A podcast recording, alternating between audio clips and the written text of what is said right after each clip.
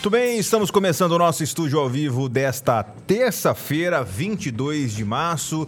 Boa noite, Cuiabá. Boa noite, Várzea Grande. Boa noite, você, meu amigo. Você, minha amiga de todo o estado que nos assiste, que nos ouve.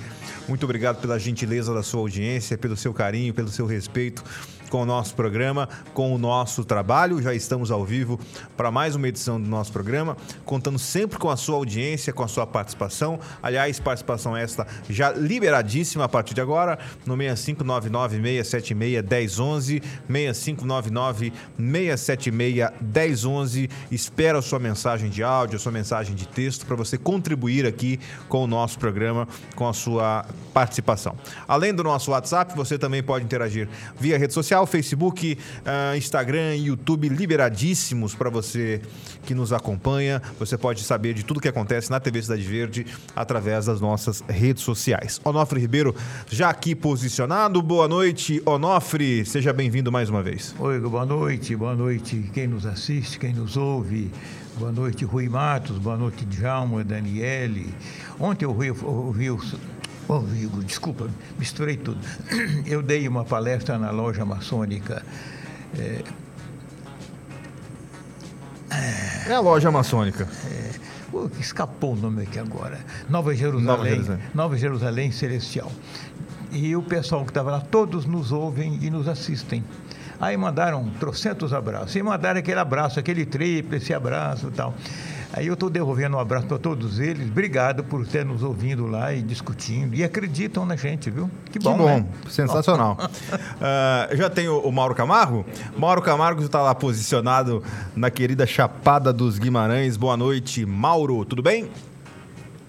Tudo bem, Igor. Tudo bem, Onofre. Gratíssimo aí pela posição aí dos irmãos da maçonaria. E estamos aqui prontos para mais um estúdio ao vivo. Obrigado, Mauro. Vamos acionar Bruno Pinheiro, diretamente da capital federal. Vamos saber as informações na primeira é, apresentação do Bruno nesta terça-feira. É com você, Bruno. Boa noite. Olá, Igor, que bom falar contigo. Ótima noite. Quem nos acompanha aqui dentro do estúdio ao vivo. A gente começa falando hoje sobre aquele áudio do ministro da Educação, ministro Milton Ribeiro, que foi divulgado através da Folha de São Paulo. Esse áudio circulou nas redes sociais nas últimas horas. Uma fala muito clara ali do ministro Milton Ribeiro, cerca de 45 segundos, onde ele afirma que o presidente Jair Bolsonaro recomendou que ele atendesse alguns líderes religiosos, que repassasse algumas verbas, algumas emendas que fossem atendidos. Isso gerou uma repercussão muito ampla aqui dentro do Congresso, tanto na Câmara, líderes da minoria, da oposição, da bancada evangélica, Rodrigo Pacheco, Arthur Lira, agora mesmo falou sobre isso ainda no elevador. Eu separei esse áudio para a gente entender um pouquinho, junto com os colegas de bancada, o que disse realmente o ministro Milton Ribeiro, ministro da Educação, que hoje já emitiu uma nota. Vamos ouvir o que tem de chama atenção nesse áudio. A minha prioridade é atender primeiro os municípios que mais precisam e, e segundo atender a, a, todos os que são amigos do pastor Gilmar. É, não tem nada com o Arildo e tudo com o Gilmar. Está entendendo, Gilmar? Sim, senhor. Ele que também escuta, ele escuta. Ele escuta. Ele escuta. Então, o Gilmar. Obrigado. Que foi um pedido especial que o presidente da República fez para mim sobre a questão do Gilmar, apoio. Então, o apoio que a gente pede não é segredo, isso pode ser publicado. É apoio sobre a construção das igrejas,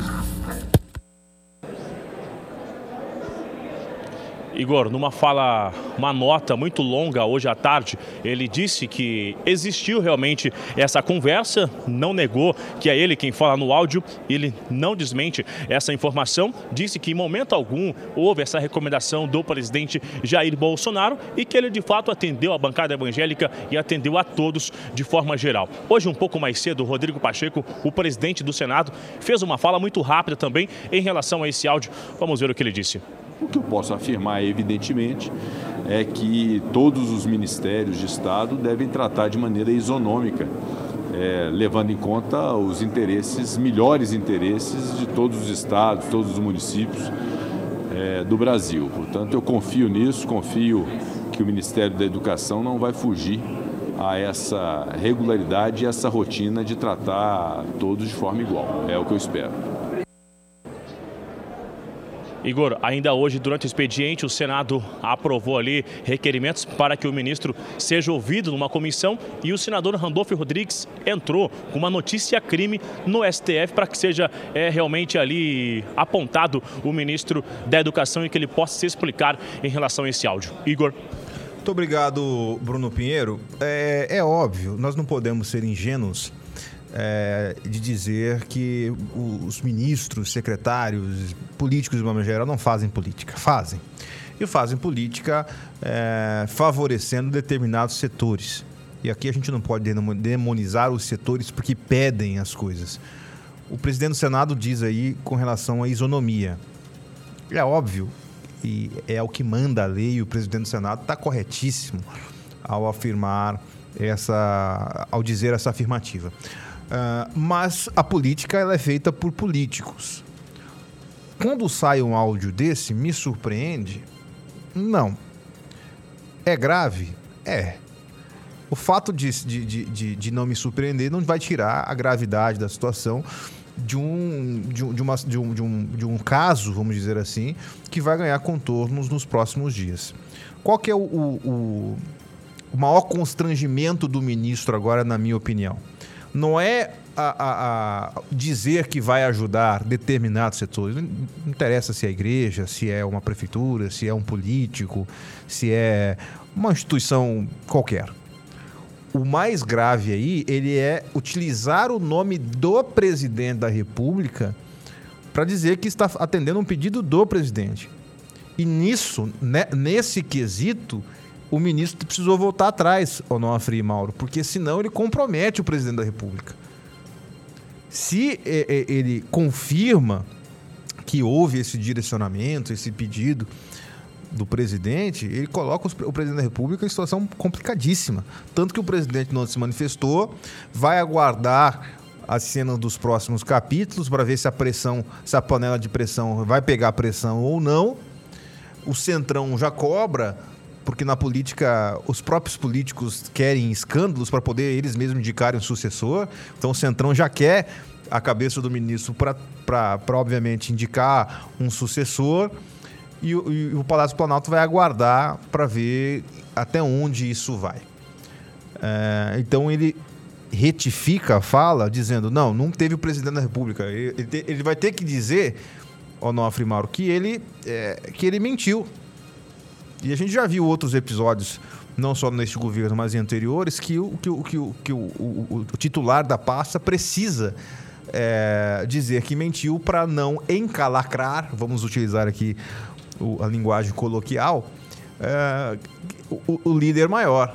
Então, é, na minha visão, é, é, basicamente que isso que vai, que vai acontecer. Agora, não me surpreende o fato é, de, de, de políticos fazerem políticas. É muito comum esse tipo de, de reunião, muito comum.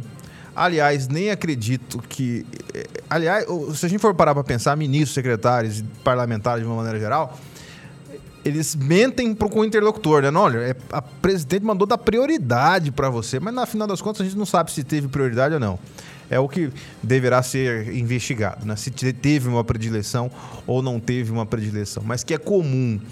Eu já vi cenas né, ao longo da, da, da, trajetória no jornalismo, Onofre Mauro, é, de políticos prometerem e dizerem ao interlocutor que, nossa, é você realmente ser o melhor, eu vou fazer tudo por você, e no final das contas não, não dá em nada. Então a gente precisa acompanhar as cenas dos próximos capítulos e, e, e, os contornos que esse, essa, esse caso, essa situação envolvendo o ministro da Educação terão nos próximos dias e se isso de alguma maneira vai impactar nas eleições deste ano. Começo com Onofre Ribeiro, a sua avaliação. O Igor, a corte, Brasília é uma corte. E na corte rola mais fuxico do que ações efetivas. O fuxico, que o Cuiabano antigamente chamava de furtico, é, é o que alimenta as cortes quem, é, quem vê filmes, quem acompanha as cortes da nobreza, é assim, o fuxico vale mais do que a verdade. Em Brasília, a versão vale mais do que o fato. É bem o caso aí. Todo mundo põe a mão, todo mundo tira a mão, todo mundo acusa todo mundo e todo mundo se diz inocente. Fofoca, fofoca e fofoca. É isso. Mauro Camargo, a sua opinião com relação ao fato que trouxe o Bruno Pinheiro? Olha, Igor, não dá para a gente ser ingênuo achar que esses dois pastores surgiram do nada.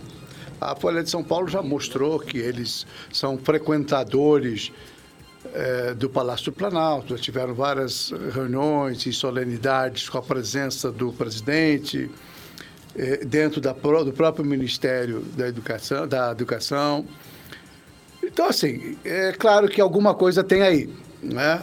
Também não dá para ser leviano para afirmar que o presidente deu essa ordem desse jeito.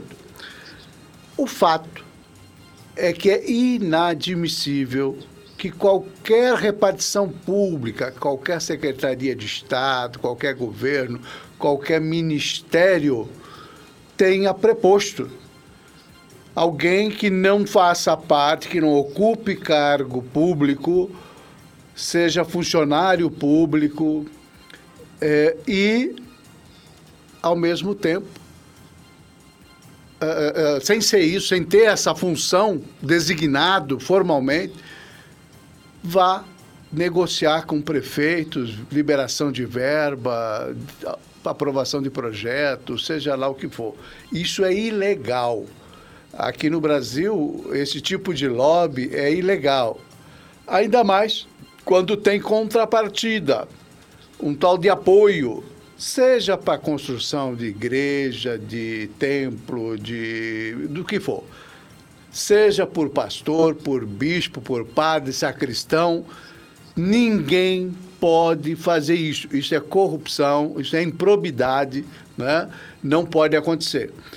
Está muito evidente que, e essa é uma conversa, esse áudio eh, não foi negado por uma razão muito simples. Ele aconteceu e aconteceu numa, numa reunião lá no Ministério, na presença de 23 prefeitos do interior.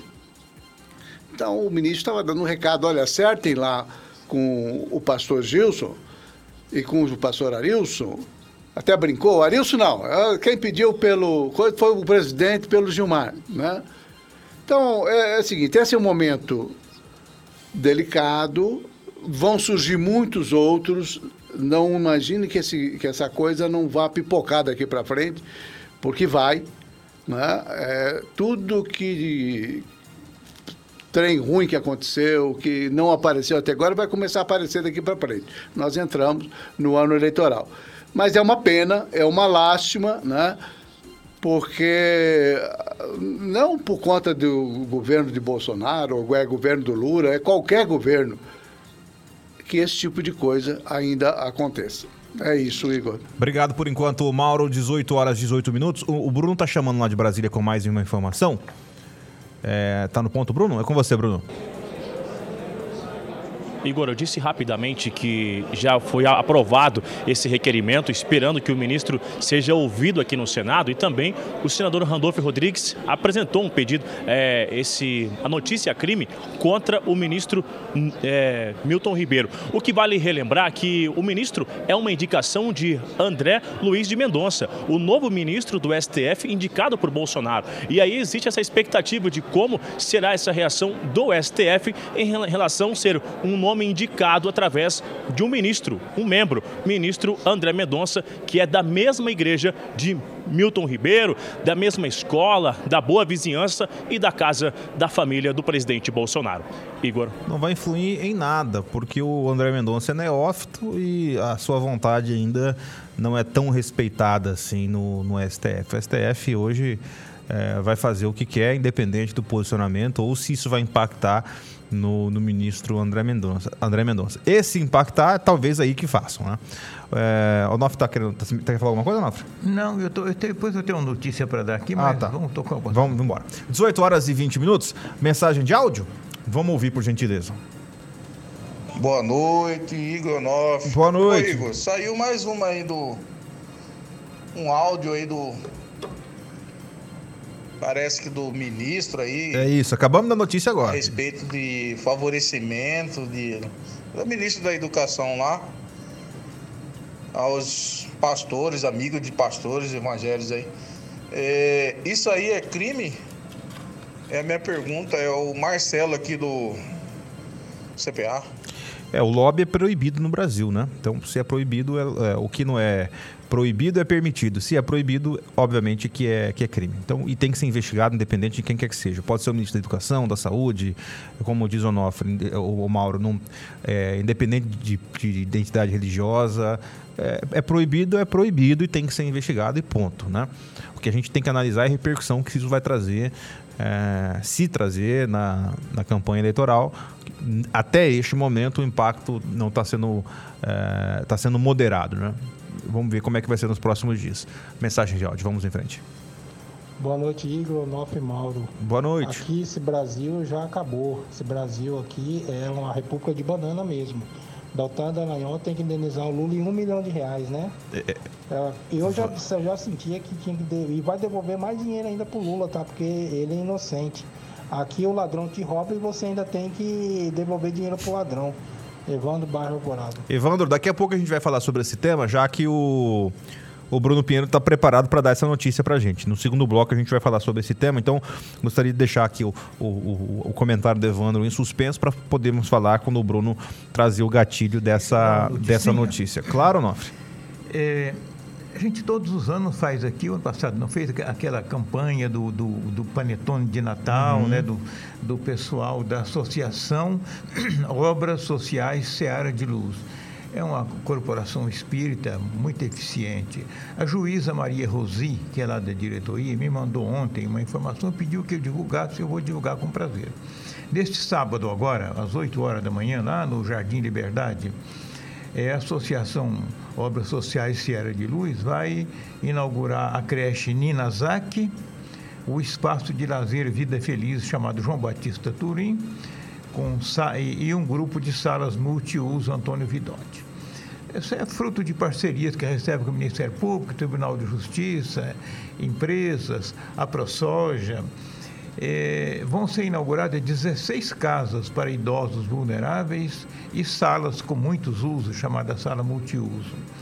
E vai se lançar também a pedra fundamental do projeto de recuperação ambiental no chamado Bosque Amor, Amor para a Saúde, e uma segunda etapa do Vida, do Vida Feliz, que são casas para idosos. Neste sábado, às 8 horas, no bairro Liberdade, e vai ter entrega de prêmio aos colaboradores. Uma instituição desse tamanho, ela só funciona com parcerias, colaboradores, e eles estão com a preocupação de mostrar onde foi parar o dinheiro dessas doações, dessas parcerias, para que não paire dúvidas claro. que o, o, o dinheiro foi para uma causa absolutamente justa. É isso. E, e tem razão em, em, ajudar. São bons projetos que precisam de, de auxílio, né?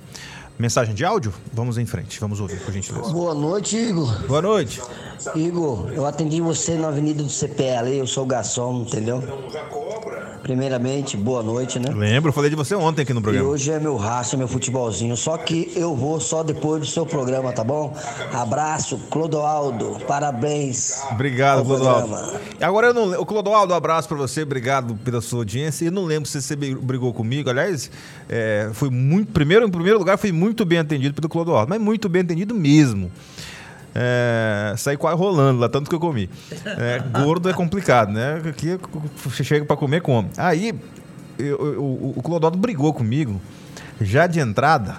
É, eu não lembro por qual motivo. Eu não sei, ele foi um, eu não sei se ele brigou comigo porque eu estava na visão dele, obviamente, defendendo muito o Bolsonaro ou, ou, ou, criticando muito o Bolsonaro. Ô Clodoaldo, me ajuda aí com a sua opinião, porque eu não lembro se porque na mesma semana teve alguém que brigou comigo porque eu defendi o Bolsonaro. E, na, e, e teve outra pessoa que brigou porque eu estava brigando com o Bolsonaro. Me ajuda aí na, a, a, rememorar, Clodoaldo, que, que, qual foi o seu, a sua ponderação com relação ao nosso posicionamento aqui. Obrigado pela sua audiência e pela sua companhia aqui no nosso estúdio ao vivo. Mais uma mensagem de áudio. Boa noite, Igor. Boa noite. Boa noite. Como vai? Boa noite ao Mauro. Gosto bastante quando o Mauro está presente no programa, porque tem sempre um contraponto, não fica só, só um lado mais do à direita aí com os comentários. Mas não que o Mauro seja à esquerda, mas ele, ele faz aí uma. Ele faz Contraponto. um comentário mais abrangente, não puxando muito para um lado e nem para o outro. E isso é muito bom para todos os ouvintes. Uma boa noite a todos. Boa noite, obrigado pelo seu comentário. Justamente esse é o objetivo, né? Ninguém é obrigado a pensar igual e, e, a gente tenta aqui representar o pensamento da maioria das pessoas, né? E quando esse pensamento não é representado por um dos nossos comentaristas, ele será representado justamente por quem mais importa, que é o próprio telespectador e o próprio ouvinte falando aqui conosco, né? Essa é a ideia do programa. Mais uma mensagem de áudio ou mensagem de texto? Mensagem de texto, deixa eu trazer aqui, são 18 horas e 26 minutos. O Alessandro, lado do Ninho das Águias, no município de Livramento, está dizendo o seguinte: Boa noite, Igor Onofre. É, pede para o prefeito de Livramento acabar de passar a máquina aqui na nossa estrada. Tá difícil passar a máquina, estragou já tem um mês. Sou Alessandro do Ninho das Águias, município de Livramento. Então tá feito o pedido, Prefeitura Municipal de Livramento, passar a máquina lá no, no Ninho das Águias. Terminar, né? Começou e não, e não terminou. Boa noite, Igor. Qual a sua posição em relação à privatização do DAI em Rosário Oeste? Sendo que a cidade está abaixo do IDH, não há emprego na cidade, não seria necessário primeiro investir e fortalecer o comércio? Investimentos em qualificação, dar autonomia financeira ao DAI?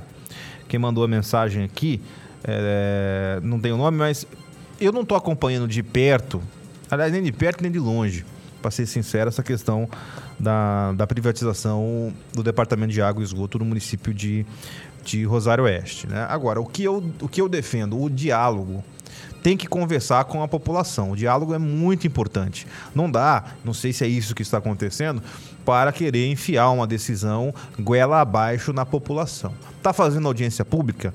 A população está sendo ouvida, mas não é audiência pública assim para inglês ver. É audiência pública mesmo, debate, a sociedade civil organizada, as instituições participarem. É, se isso está sendo feito, beleza. Se não, tem que fazer. Porque não é um tipo de decisão é, que agrada, não é uma decisão popular. A responsabilidade de fazer uma, uma privatização e não ficar boa é muito grande. Aconteceu aqui em Cuiabá, teve que mudar o contrato, mudar a empresa, fazer uma intervenção para ver se melhorar e, e, em alguns aspectos melhorou. É, então é muito complicado. Precisa de conversa entre os atores políticos, entre o prefeito, a Câmara de Vereadores, a sociedade civil organizada, para aí sim chegar numa, numa decisão. Não tem receita pronta. Tem cidade que o sistema é tocado pelo município, a autarquia, o SAI, o DAI, e funciona. Em outros, a iniciativa privada consegue dar melhor qualidade. Então tem que ver, cada cidade é, tem a sua peculiaridade, mas precisa sempre o diálogo. Eu não sei se isso está acontecendo lá, se tiver, gostaria de, de mais informações para poder comentar com mais propriedade. Mensagem de áudio, vamos ouvir antes do intervalo. Boa noite, Igor. Boa noite, Onofre. O Igor me responde uma pergunta, por favor. Meu pois nome não. é Daniel Se eu Fernandes, puder... daqui de Tangará. Tangará da Qual é a porcentagem de CMS que foi reduzida da internet? Você pode responder para mim? Da internet, eu posso pesquisar aqui, mas eu, eu, eu você tem aí, Onofre? Tem. O Onofre vai localizar aqui para a gente poder atender o, o amigo o ouvinte querendo saber o que. É, a nossa produção informou aqui hum. que a redução do imposto da internet e da telefonia saiu de 30% para 17%. 13% foi a redução. 13% a partir de 1 de janeiro, né? É, eu não olhei minha fatura, para falar a verdade, para ver se, se isso está sendo praticado, né? Porque tem, tem operadora, tem empresa que se aproveita aí da, do tempo, ganha um mês, ganha outro, vai ganhando prazo. Tem que ver se isso de fato está acontecendo na prática. Se o cidadão está pagando isso a menos é, na, na alíquota do, do ICMS da, da internet.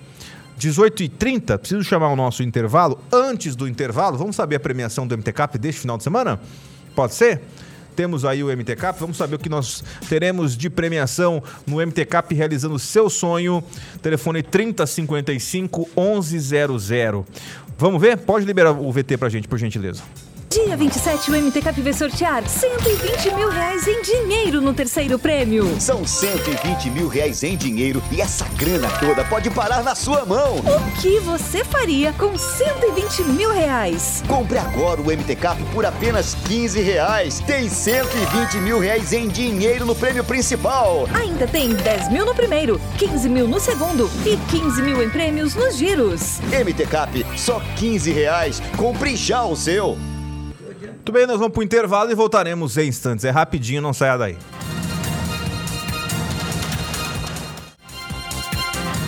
Já estamos de volta aqui com o nosso estúdio ao vivo. E de volta para falar para você da Orto Estética, uma nova clínica odontológica da Orto Estética chegou em Cuiabá, na Avenida Carmindo de Campos. E você sabe que nós estamos esperando por você. Temos lá os mais modernos aparelhos ortodônticos, clareamento, implantes, lentes de contatos e todos os tratamentos clínicos. Agende já sua avaliação através do nosso WhatsApp 99256 2923. Estamos localizados na Carmindo Armindo de Campos, número 1871, no Jardim Paulista. Orto Estética na Carmindo de Campos. Muito bem, 18h36. Uh, trazendo mais mensagens aqui. Ô, Bruno, quem que eu tenho, por, por gentileza, Caldeira? O Bruno Pinheiro trazendo mais informações. Vamos retor retornar a Brasília com o Bruno Pinheiro trazendo mais informações. Igor, a gente estava ouvindo esse áudio do ouvinte, na verdade, adiantando esse assunto, porque é um assunto que também repercutiu agora no final do expediente, esse julgamento do STJ. E então, para a gente relembrar, eu tenho essa foto que vai ilustrar para quem está em casa assistindo a, a TV Cidade Verde entender. Essa, é uma, essa foto de 2016, é, numa força-tarefa, uma entrevista coletiva da então Operação Lava Jato. Quem está na foto é o ex-procurador da República, que é o o Deltan Dallagnol. É, ele estava explicando ali todo o esquema de corrupção que acontecia no Guarujá, envolvendo um apartamento e diretamente o ex-presidente Luiz Inácio Lula da Silva. De lá para cá, acabou tendo outros recursos, outros julgamentos, outros processos e hoje, nesta terça-feira, um julgamento no STJ. A quarta turma é, decidiu condenar o resultado de quatro votos a um a condenar o ex-procurador da República, o Deltan Dallagnol, a indenizar o ex-presidente Lula no valor de 75 mil reais ficou confirmado e configurado que houve um dano moral à imagem do ex-presidente. Com isso, o valor que foi firmado de 75 mil reais que o Deltan Dallagnol vai ter que indenizar o ex-presidente Lula e claro que esse valor já reajustado, né, com várias correções. Segundo o ministro Luiz Felipe Salomão, esse valor vai chegar a aproximadamente 100 mil reais, sem contar com os honorários de advogados. A gente relembra ainda que o ex-procurador, o Deltan Dallagnol, acabou de se filiar ao mesmo partido de Sérgio Moro e deve disputar uma vaga à Câmara Federal nas eleições de 2022. 2022. Igor. Obrigado, Bruno Pinheiro. Antes de, de dar a minha, a minha posição, eu tenho, tenho visto os comentários das redes sociais de, de muita revolta com relação a esse caso, porque é, é, é, completamente a inversão daquilo que se espera, né? Imagina um procurador da República sendo condenado a pagar uma, algo aquilo que foi investigado. Tem umas coisas que só acontecem no Brasil. Se você perguntar se eu acho que teve excesso na, naquele PowerPoint, levando em conta os direitos que a Constituição é, reserva ao investigado, ao réu, é, muitos juristas vão dizer que houve um excesso. Antigamente, para você ter é, de um investigado informações, era permitida a tortura, né? Você podia torturar o investigado, torturar é, aquele que está sendo investigado, o réu, para obter deles informações. Estou comparando as coisas, estou dizendo que o, o, investigado tem direito a, a, a diversas possibilidades jurídicas. Porém, o senso comum nos diz, e é o que causa a indignação na população de uma maneira geral, é que você não vê o investigado respondendo e o que o investigador acaba pagando o pato. Isso aconteceu com o Moro, aconteceu com, com o Dallagnol, guardadas as devidas proporções. E a gente vai continuar vendo isso Brasil afora. De alguma maneira, eu vejo que isso vai inibir as, as investigações de combate à corrupção no Brasil. Aquele procurador, aquele é, promotor que é, tem coragem que, de, de mexer com poderosos, vai acabar ficando mais tímido. Não é que não vai cumprir o seu dever, cumprirá, mas talvez de uma maneira mais delicada, mais leve do que, do que faria é, nos últimos tempos. Então, são, são duas visões. É óbvio que o investigado tem os seus direitos reservados, ele é investigado, se torna réu, vai ser processado, se torna réu, será julgado Uh, isso de uma maneira geral, mas causa, obviamente, indignação em grande parte da população. Você vê um, um, procurador da República tendo que pagar aquele que o investigou, aquele que foi investigado. Né? Então, no Brasil essas coisas são possíveis, né? Sua opinião, Mauro Camargo. Começar com o Mauro, que está lá em Chapada, depois eu venho com, com o Onofre. Olha, é, Igor, eu entendo a, a, sua posição e acho que muita gente é, se questiona partindo do princípio, partindo da premissa de que o ex-presidente Lula uh, era absolutamente culpado naquelas acusações que lhe eram imputadas pela Lava Jato. Ocorre que, uh, mesmo que ele fosse culpado, uh, e isso hoje não ficou claro até hoje, porque houve anulação desses processos todos, quer dizer, de maneira que a condenação do Lula foi anulada, etc. Exatamente pelos excessos cometidos é, durante é, esse problema da Lava Jato. Aquela exposição é, feita pelo então procurador na época realmente foi duríssima foi uma das coisas completamente fora do protocolo aí das ações do Ministério Público. Então eu não acho que o, o, o e o Lula tem, ainda que fosse é, condenado por tudo aquilo, estivesse preso até hoje, ele tinha o direito de não ter sua imagem exposta da maneira como esteve, como teve naquela apresentação. Né? Não é porque o sujeito é, é, é, procurador ou promotor de justiça ou procurador da República, ele tem o direito de tripudiar é, sobre quem ele está investigando, ainda mais quando sequer, naquele momento, é, tinha sido condenado.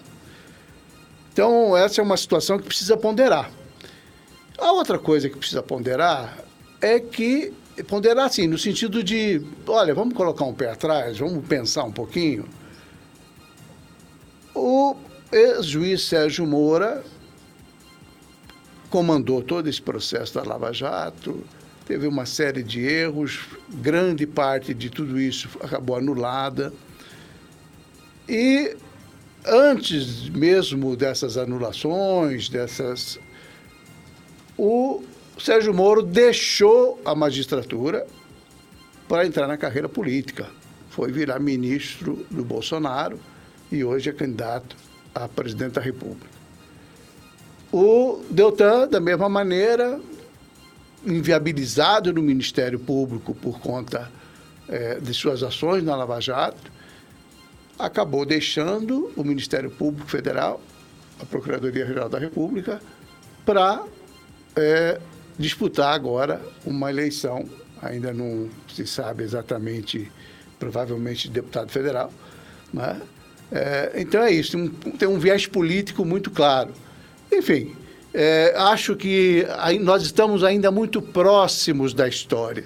A história exige um certo distanciamento para que a gente possa julgar. Então, eu acho que daqui a 5, 10 anos, a gente vai ver isso tudo com uma clareza é, maior e ter uma noção de que é justo, que foi justo, que foi injusto, o que foi abuso, o que não foi, é, enfim.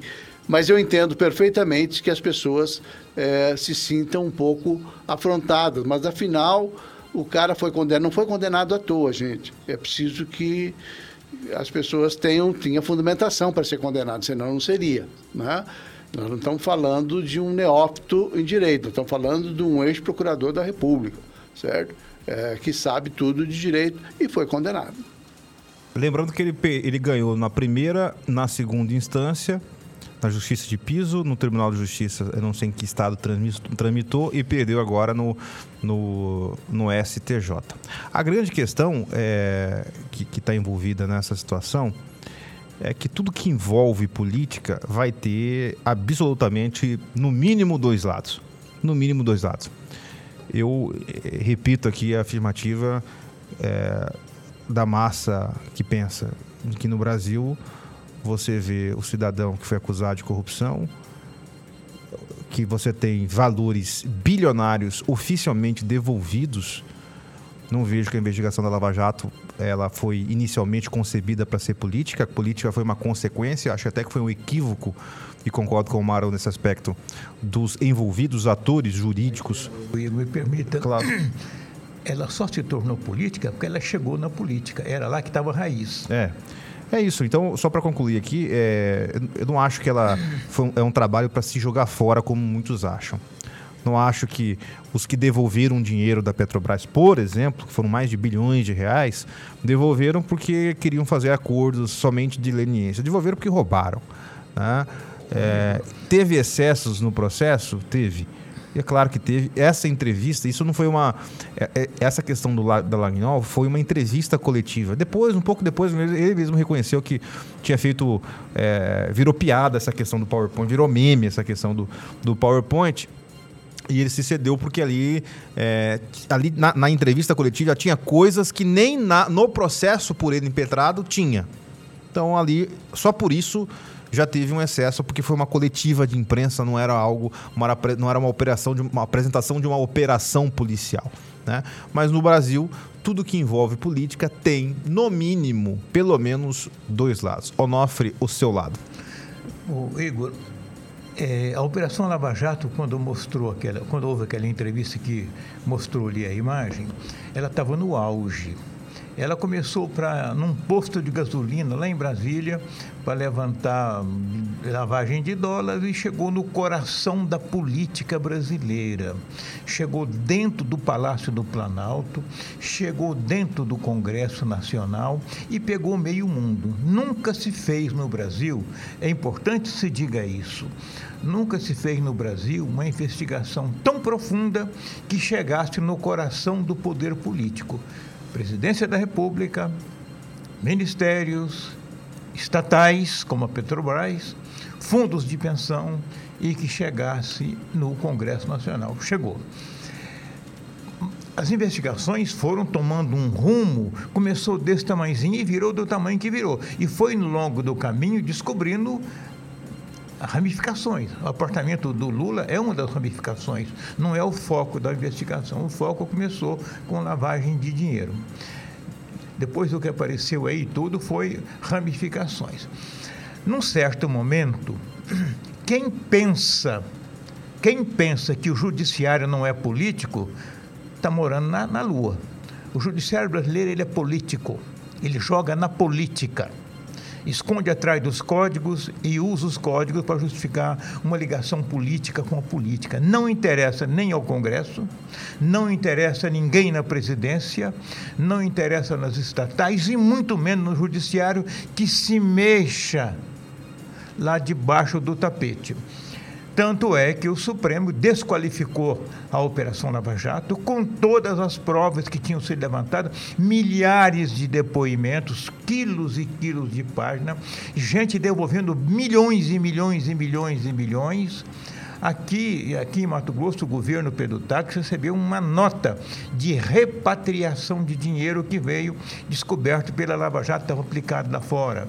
Aqui em Mato Grosso recebeu 500 milhões de reais. É muito dinheiro. Os estados todos receberam. Então, mexeu-se no coração da política corrupta brasileira. Estou falando da política corrupta, tem uma política ali que tem algumas pessoas que se salvam. Então, é preciso matar essa Lava Jato, é preciso desqualificá-la ao máximo, porque o mundo político não quer, não quer perder os seus valores, as suas possibilidades e a sua mamata. Né? Então, é, eu considero que hoje o, des, o descrédito da Lava Jato é o seguinte: olha, quem vier com essa mesma ideia, nós bate na cabeça de novo. Então, isso é pura e simples desqualificação da verdade. É, é são, são vários pontos a serem analisados, só para concluir, a gente mudar de, de tema. É, eu, eu, fiz questão de olhar aquele PowerPoint do, do Dallagnol e, e no, no, PowerPoint ele traz ali diversas é, possíveis acusações ao ex-presidente. Ele cita lá José Dirceu, vértice comum, enriquecimento ilícito, maior beneficiado, expressividade, vários indícios do que seriam acusações. O grande problema é que na hora de fazer a acusação, ele faz uma coletiva, na hora de fazer a acusação formal, que cabe ao Ministério Público fazê-la, ele, o, o Ministério Público denuncia o sítio de Atibaia e o triplex que encontraram provas. Então aí é, é, que entra a questão do nano moral. Agora, repito, é, não dá no, no nosso país a velocidade que se julga um promotor que foi aquele que investigou e que quebrou todos esses paradigmas, e acho até que foi um equívoco eles querendo entrar para a política agora, neste momento, o que, que, o que pode gerar, obviamente, a dúvida, dizer que tudo isso que aconteceu foi por, um, por orquestrar uma oposição ao governo do PT. Gente, repito, foi um erro, eles mexeram com política agora. Agora, as investigações, aquilo que foi descoberto, 26, 27, 28 operações, Tudo sequências. Está documentado. E aí não é questão do Lula somente. É questão de uma organização criminosa que operava em todas as instâncias do Brasil. E o cidadão tem sim o direito de pensar, de dizer o seguinte: poxa, ele, ele anularam tudo do Lula, mas o promotor que investigou vai ter que pagar a conta aqui para desmoralizar a Lava Jato. Repito, Acho que foi um equívoco eles entrarem na política. Não acho que a Lava Jato começou por política. Começou como uma operação séria que investigou seriamente, profundamente as entranhas da, da política brasileira em todas as esferas. Todas as esferas. Não à toa devolveram bilhões de reais só, tô falando da Petrobras sem falar as delações premiadas, sem falar aqueles empresários que deduraram e deram nome, deram conta, deram tudo. Então, assim, achar que a Operação Lava Jato não existiu. A Odebrecht, por exemplo, ficou provado que a empreiteira OAS estava lá no sítio, estava lá no apartamento, lavando dinheiro e triangulando. Não vamos querer dar uma agora uma de lavar as mãos e de hipócrita meio fariseu e dizer, não, o Daltan, Daltan Dallagnol fez, não podia. Ele talvez, talvez tenha excedido, mas vamos lembrar que a operação estava no auge. Agora, ele não mentiu, gente. O que está havendo é uma desqualificação da Lava Jato. Vamos lembrar que, num certo momento, é... na, naquele momento, o ministro Gilmar Mendes, do Supremo Tribunal Federal, disse: é um, esse governo é uma cleptocracia. É. Ele disse: agora já mudou tudo, ele não quer mais, não, ele inocentou tudo. Por quê? Porque de lá para cá, por razões que eu desconheço, o STF se politizou numa direção. Mas qual é a direção que ele se politizou? Congresso, STF e estatais estão se beijando na boca em defesa dos seus próprios interesses. E rola bilhões nessa relação promíscua. É, e, e só para fechar esse assunto, o que, que, é interessante ressaltar e dizer ao nosso ouvinte? Uh, no Brasil, quem disse a frase? No Brasil até o passado é incerto? O Roberto, Roberto, Roberto Campos. Campos. né? Roberto, no Brasil, economista Roberto Campos. É, até o passado é incerto. Então, é mais ou menos isso que que está acontecendo com o Brasil. bem tudo. Nós temos. O Bruno está chamando em Brasília? Bruno, é com você. Igor, rapidamente, só para a gente dar uma informação que acabou de surgir, foi aprovado aqui na Câmara em plenário o projeto aprovou a urgência, na verdade, do piso da enfermagem, o piso salarial. O nosso repórter cinematográfico Júnior Rocha está me acompanhando. A gente consegue ver aos fundos ali é, os servidores, vários enfermeiros, os profissionais da saúde que há mais de 20 anos aguardavam essa decisão, essa votação é, discutida em várias comissões e agora foi aprovado essa urgência aqui no plenário. Eles estão comemorando neste momento, vários representantes de diversos estados que elevam então o salário do enfermeiro a 4.750. Agora mesmo eu fiz contato com o deputado federal, o doutor Leonardo, do estado de Mato Grosso, que me expôs uma, uma grande, é, um tipo de pensamento que agora um receio, né? É sobre a Santa Casa, os hospitais filantrópicos, como que eles vão honrar com esse salário. Então agora é uma discussão para que possa ter um fundo, um financiamento para que o Estado ou esse hospital consiga é, honrar com esse servidor, com esse funcionário enfermeiro, esse valor de 4.750, que é um valor muito maior do que o orçamento já aprovado anualmente a esses hospitais. O, a votação de 458 votos, um, um sucesso realmente nessa votação do requerimento de urgência para o projeto de lei 2564. Igor. Muito obrigado, Bruno. 18h55, minutos finais aqui do nosso programa. Só para fechar essa questão da Lava Jato, queria dar um, um pitaco que nessa questão envolvendo o, o, o discreto da Lava Jato, se uniram PT e, e, e, governo Bolsonaro também. Né? Não foi só o PT que desacreditou. Parte do governo Bolsonaro é, também. O próprio presidente o próprio teve presidente. um momento em que ele, ele, é ele esvaziou a Lava Jato. Esvaziou, exato. Porque mexe na política. Nas entranhas. Né? Esquece né? nomes. Política é, um, é uma corporação onde todos têm seus interesses, maiores ou menores, inocentes ou indecentes. É isso. 18h56, para a gente fechar aqui, Igor, aqui é a Cici é, estou passando para falar que estamos ligados no programa. Boa noite, grande abraço a todos da TV Cidade Verde. Muito obrigado a você e a todos da sua família. É, boa noite, Igor. Gosto muito do programa. É o Rodrigo. Ah, boa noite. É brincadeira. Só no Brasil poste fazendo xixi no cachorro. É, ele, o Lula é ladrão comprovado, não tem o que questionar. Ele somente está fora da cadeia graças ao STF. Opinião aqui do nosso telespectador. Deixa eu pegar o nome dele aqui. É o Oswaldo Azevedo. Obrigado, Oswaldo. Uma bateria aqui de, de mensagens para dar prioridade ao nosso ouvinte. É, misericórdia, é, para o Mauro Camargo chamou o investigado de presidente e autoridade do Ministério Público de sujeito. Onde estão os valores? É a opinião aqui do Paulo é, com relação ao comentário do Mauro Camargo. Mensagem de áudio, Paulinho? Vamos ouvir. Boa noite, Igor Tarques. Boa noite, Onofre. Boa noite. O Igor, com relação à justiça brasileira, aqui os postes mijam nos cachorros. A verdade é essa.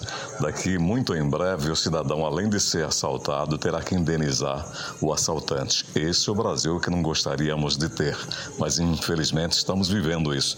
A vocês um forte abraço, bom trabalho aqui, o Pepe Costa de Rondonópolis. Muito obrigado, Pepe, pela sua mensagem. Boa noite, Igor. Você acha que somente o governo Lula houve corrupção? Porque mesmo sabendo que os demais governos todos é, tiveram corrupção, mesmo assim somente o governo Lula chegou ao, a esse ponto de investigação.